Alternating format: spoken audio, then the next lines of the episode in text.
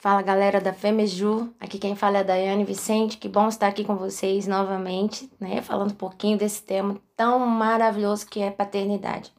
É o tema que eu mais amo, né? O tema que eu tenho bastante experiência dentro dele por causa da minha própria vida. E eu amei isso, hein? Vai tomar leite até quando? Ô Jesus, coisa boa esse tema. Muito bom mesmo. E eu quero aqui me mover com vocês rapidamente é, no livro de Mateus, capítulo 14, versículo 22, e depois eu também vou falar um pouquinho é, de um testemunho que eu tive quando eu tinha 15 anos, que mudou minha vida radicalmente, né?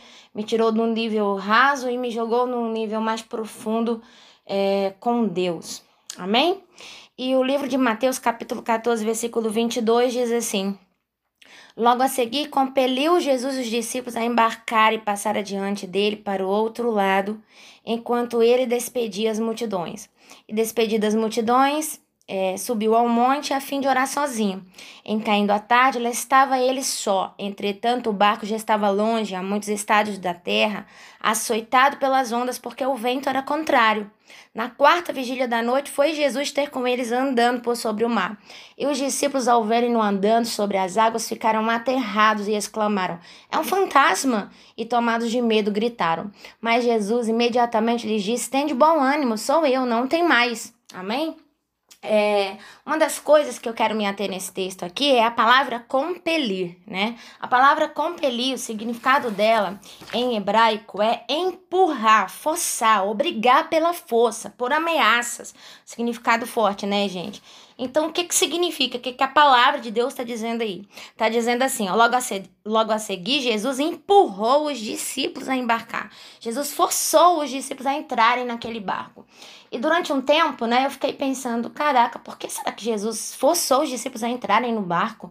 Eles já andavam com Jesus há um tempo, né? Eles já tinham aprendido sobre obediência. E aí eu pensei, cara, entre eles tinha lá os discípulos que eram pescadores, né? Então eu fiquei imaginando, quando Jesus chamou os discípulos e mandou eles entrarem no barco, ah, aqueles que eram pescadores olharam para cima e falaram: Ô louco, tá vindo uma tempestade aí, ele tá mandando a gente pro meio da tempestade. Eu creio que rolou ali, né? É, um descontentamento e eles devem ter falado algumas coisas tipo: Senhor, você está mandando a gente pro meio da tempestade. E Jesus, né, é, os forçou a entrar no barco e a ordem de Jesus foi clara: entra no barco e atravessa.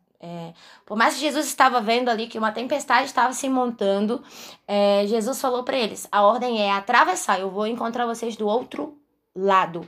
E o mais legal nisso tudo é que quando você vai ver esse mesmo texto, lá no livro de Marcos, capítulo 6, versículo 45 em diante, vai dizer, né, que depois que Jesus coloca os discípulos dentro do barco, ele vai para o monte e ele fica olhando. Ou seja, Jesus, eles, os discípulos estão no meio do mar, Jesus está em cima do monte olhando para eles, no meio da tempestade.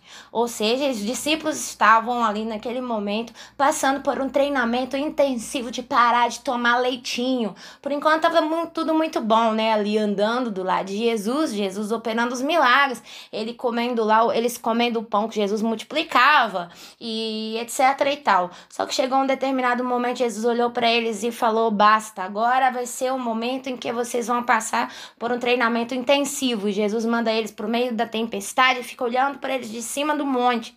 Uma, uma das outras coisas muito importantes dentro desse texto é sobre as vigílias, né? Você vai ver ali no livro de Mateus falando que isso começou a acontecer no cair da tarde, ou seja, por volta aí de 5 e meia da tarde, 6 horas da noite, é, Jesus colocou os discípulos dentro do barco. E a palavra de Deus diz que Jesus só foi encontrar com eles na quarta vigília da noite. Eu não sei se vocês conhecem os horários das vigílias em Israel, mas as vigílias em Israel acontecem assim: a primeira vai do pôr do sol até as 9 horas, a segunda das 9 à meia-noite, a terceira vigília vai de, de meia-noite até 3 da manhã e a quarta vai de três da manhã até o amanhecer do dia. Então, pasmem. Jesus colocou os discípulos dentro do barco e eles ficaram lá no mar, no cair da tarde até o raiar da manhã. E Jesus ficou olhando as ondas, acertando eles, né? Mas os olhos de Jesus estavam sobre eles. Legal, beleza. Aí eu quero falar para vocês o que aconteceu comigo quando eu tinha 15 anos de idade. Eu tenho um temperamento melancólico sanguíneo. Mais melancólico do que sanguíneo. Se você entende de temperamentos, você vai saber que o temperamento melancólico, ele te faz querer ficar um pouco mais solitário, um pouco mais sozinho. Não gosta muito de multidão, não gosta muito de se expressar, não gosta muito de falar, né? É o temperamento de quem canta, de quem adora, de quem é músico, de quem é levita. Tem esse tipo de temperamento aí mais melancólico. E esse era o meu temperamento. Minha mãe decidiu que chegou a hora, é, assim como Jesus, né, colocou os discípulos dentro do barco, empurrou para o meio da tempestade, ela fez mais ou menos assim comigo. Então, na época, eu tinha 15 anos e estava acontecendo um programa que se chama é, Alfabetização Solidária, não existe mais, um programa fantástico que dava oportunidade para quem já fosse adulto e não tinha tido oportunidade de aprender a ler e escrever, a é, a poder aprender a ler e escrever, né? E aí a minha mãe foi lá e me inscreveu para que eu fosse professora nesse programa. E é, quando a minha mãe chegou em casa e me falou, eu comecei a chorar. Comecei a chorar, falei, que loucura, eu não vou, eu não vou ser professora, eu não vou ensinar, eu não vou convencer as pessoas a estudarem. É, isso é muito difícil. Comecei a colocar um monte de dificuldade e a minha mãe falou para mim, o teste é amanhã e eu não estou perguntando se você vai. Eu estou dizendo que eu escrevi você, inscrevi você e que você vai fazer esse teste. Enfim, eu fui fazer o teste totalmente sem vontade. Mas eu passei no teste e fui para o meu primeiro desafio, que foi é, fazer um treinamento de 10 dias fora de casa. Foi um tempo bem difícil para mim, porque eu nunca tinha viajado para ficar sozinha no meio de um monte de gente estranha durante 10 dias. Ok, eu fui uma outra parte desse treinamento, uma outra parte fazia parte desse programa, é que eu deveria sair na rua e convencer, isso mesmo, gente.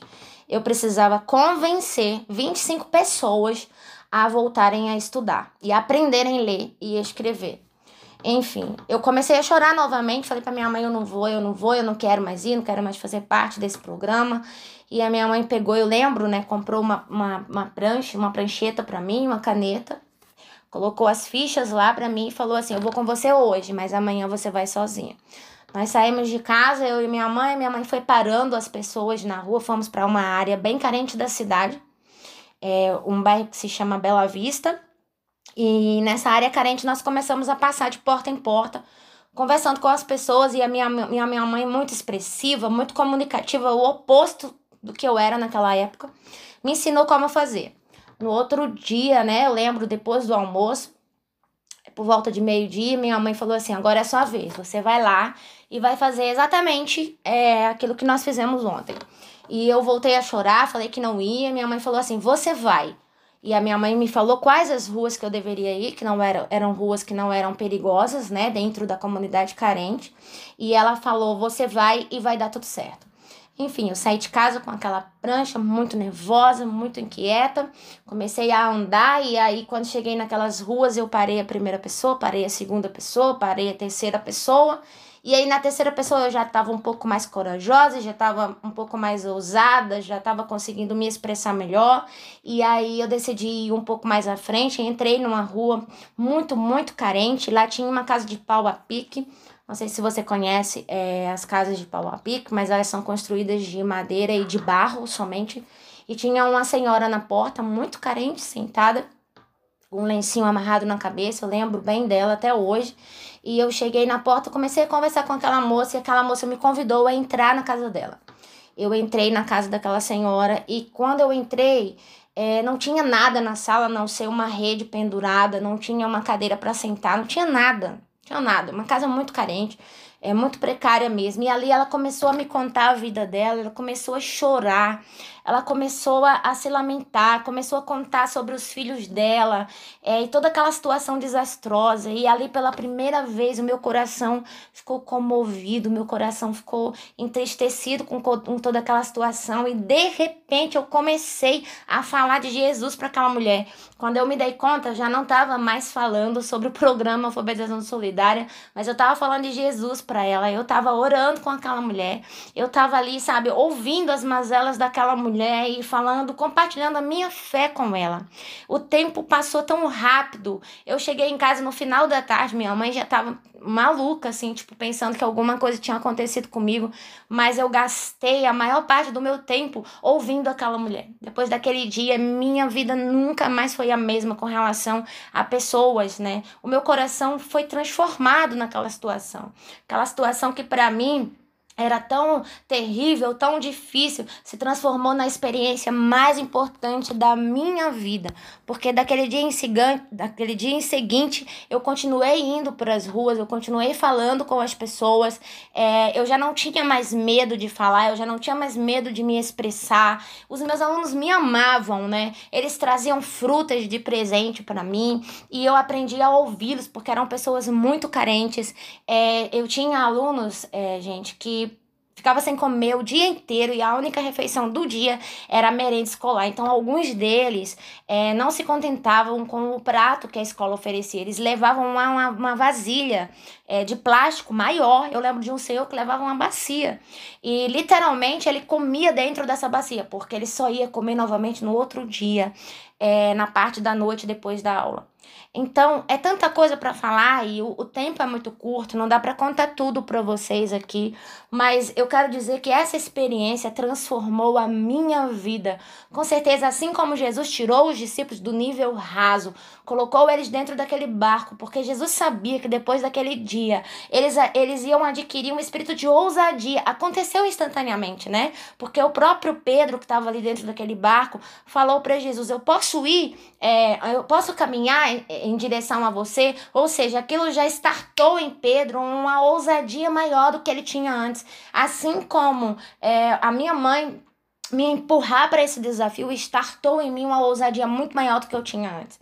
Então, é, eu creio que quando Deus ele vai tirar você do nível raso e jogar você no nível mais profundo com Ele, para que você pare de tomar leitinho, né? Ou pare de depender de pessoas para orar por você, de pessoas para ensinar a palavra para você, mas Ele quer levar você a níveis de conhecimentos mais profundos com Ele. Ele permite que você passe por situações difíceis. Sim, Ele permite que você passe por situações difíceis. Porque Deus não está preocupado com o nosso conforto, Deus está preocupado é, com com o nosso crescimento.